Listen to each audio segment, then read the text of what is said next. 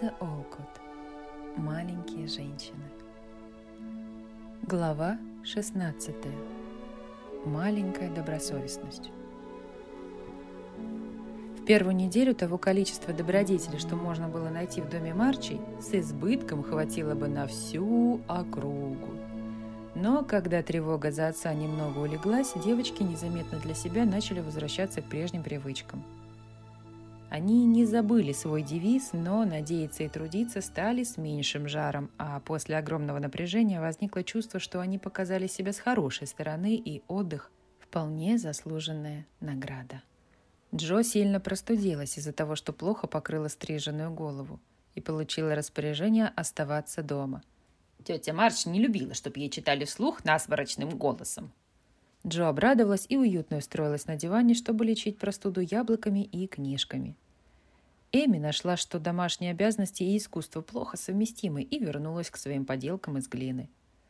Мэг продолжала ежедневно ходить к своим питомцам, а дома шила или думала, что шьет, но больше времени проводила за длинными письмами к матери и без конца перечитывала сообщения из Вашингтона. Одна лишь Бесс продолжала трудиться по-прежнему – Каждый день она добросовестно исполняла свои маленькие обязанности, а также и многие из обязанностей сестер. Когда ей становилось тяжело на сердце из-за тоски по матери и страха за отца, она убегала в гардеробную и прятала лицо в складках старого платья матери, чтобы немножко постонать и помолиться в одиночестве. Никто не знал, что возвращало ей бодрость после приступа печали, но все чувствовали, как добра и всем полезна Бесс. «Мэг, может быть, ты сходишь к Хамелям?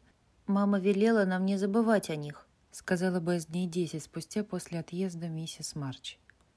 «Я слишком устала сегодня», ответила Мэг с удовольствием, покачиваясь в кресле с шитьем в руках.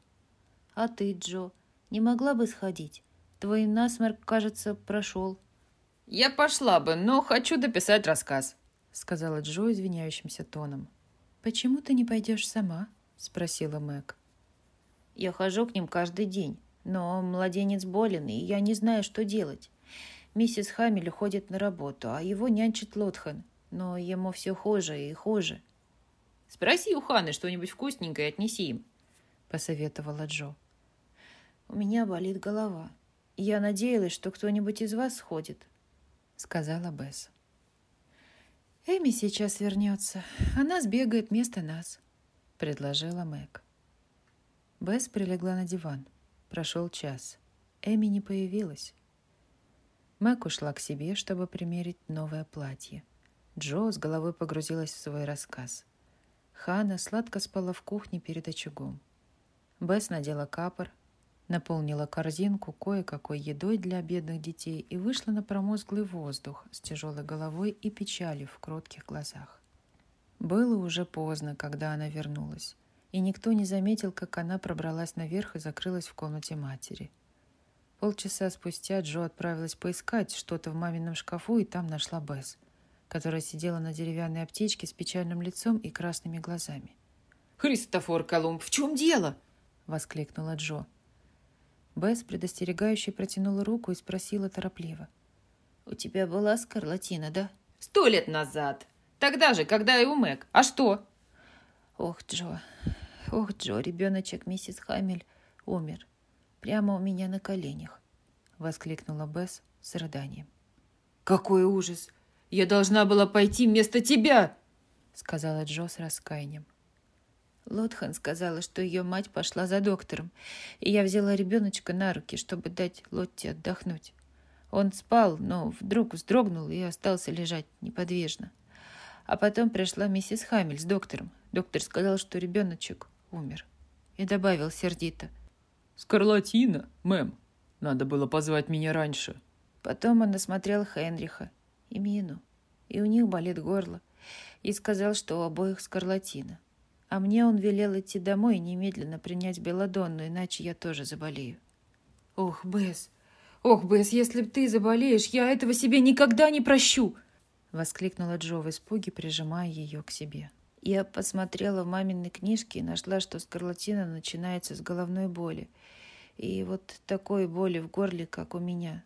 Но я приняла белодонну, и мне стало лучше, сказала Бесс, прикладывая холодные руки к пылающему лбу и пытаясь казаться здоровой. «Ты была с ребенком каждый день, целую неделю, так что... Так что я боюсь, ты заболеешь, Бесс. Я позову Хану, она знает все о болезнях». «Не позволяй Эми заходить ко мне. Она не болела скарлатиной, и я боюсь заразить ее. А вы с Мэг не заболеете снова?» — спросила Бесс с тревогой. «Думаю, что нет. Да пусть бы я и заболела, по делам бы мне было. Позволила тебе пойти, а сама осталась писать свою чушь!» Пробормотала Джо и отправилась советоваться с Ханой. Добрая душа мгновенно очнулась от сна и сразу взяла дело в свои руки, заверив Джо, что беспокоиться нечего, что у всех бывает скарлатина и что если правильно лечить, никто от нее не умирает. Всему этому Джо поверила и с чувством облегчения последовала за Ханой в комнату Мэг. Втроем они вернулись к больной.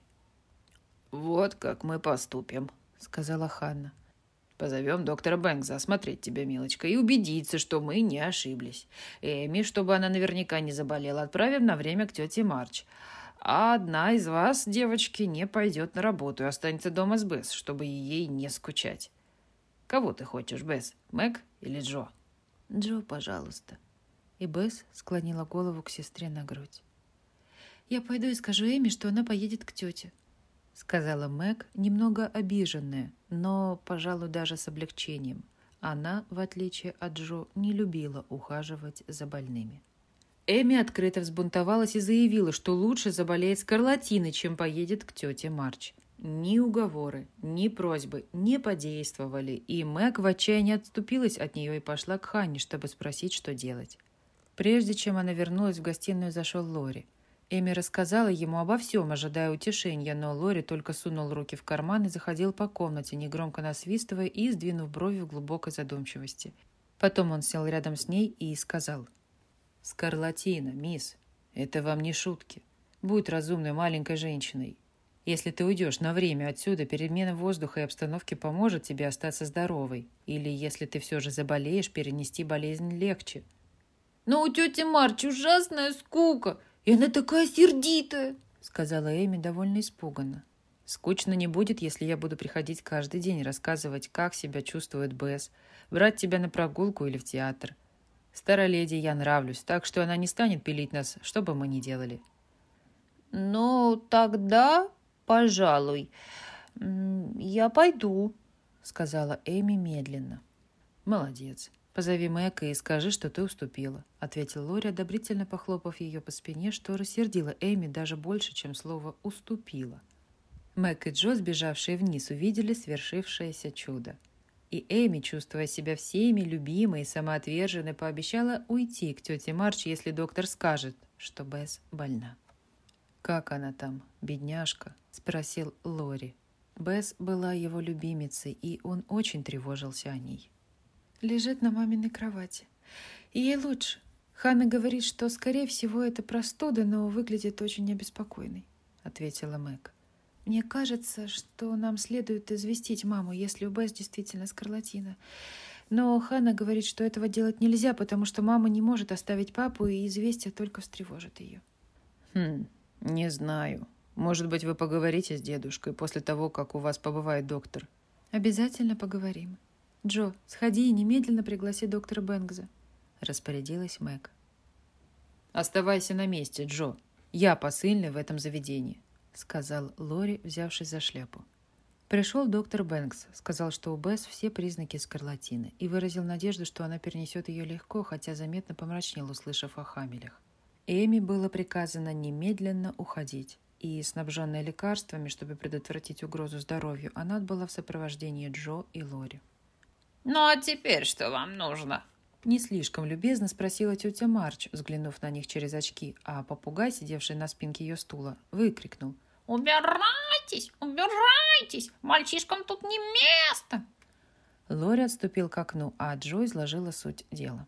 «Чего ж тут еще ждать, если вам позволяют болтаться среди бедняков? Эми может остаться и помогать мне, если она не больна. Но вид у нее такой, что я не сомневаюсь. Она заболеет. Не плачь, детка, терпеть не могу, когда хлюпает носом. Эми была готова заплакать, но в это время Лори украдкой дернул попугая за хвост, отчего у изумленного попки вырвался хриплый возглас.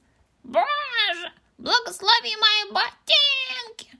Это было так забавно, что Эми засмеялась вместо того, чтобы заплакать.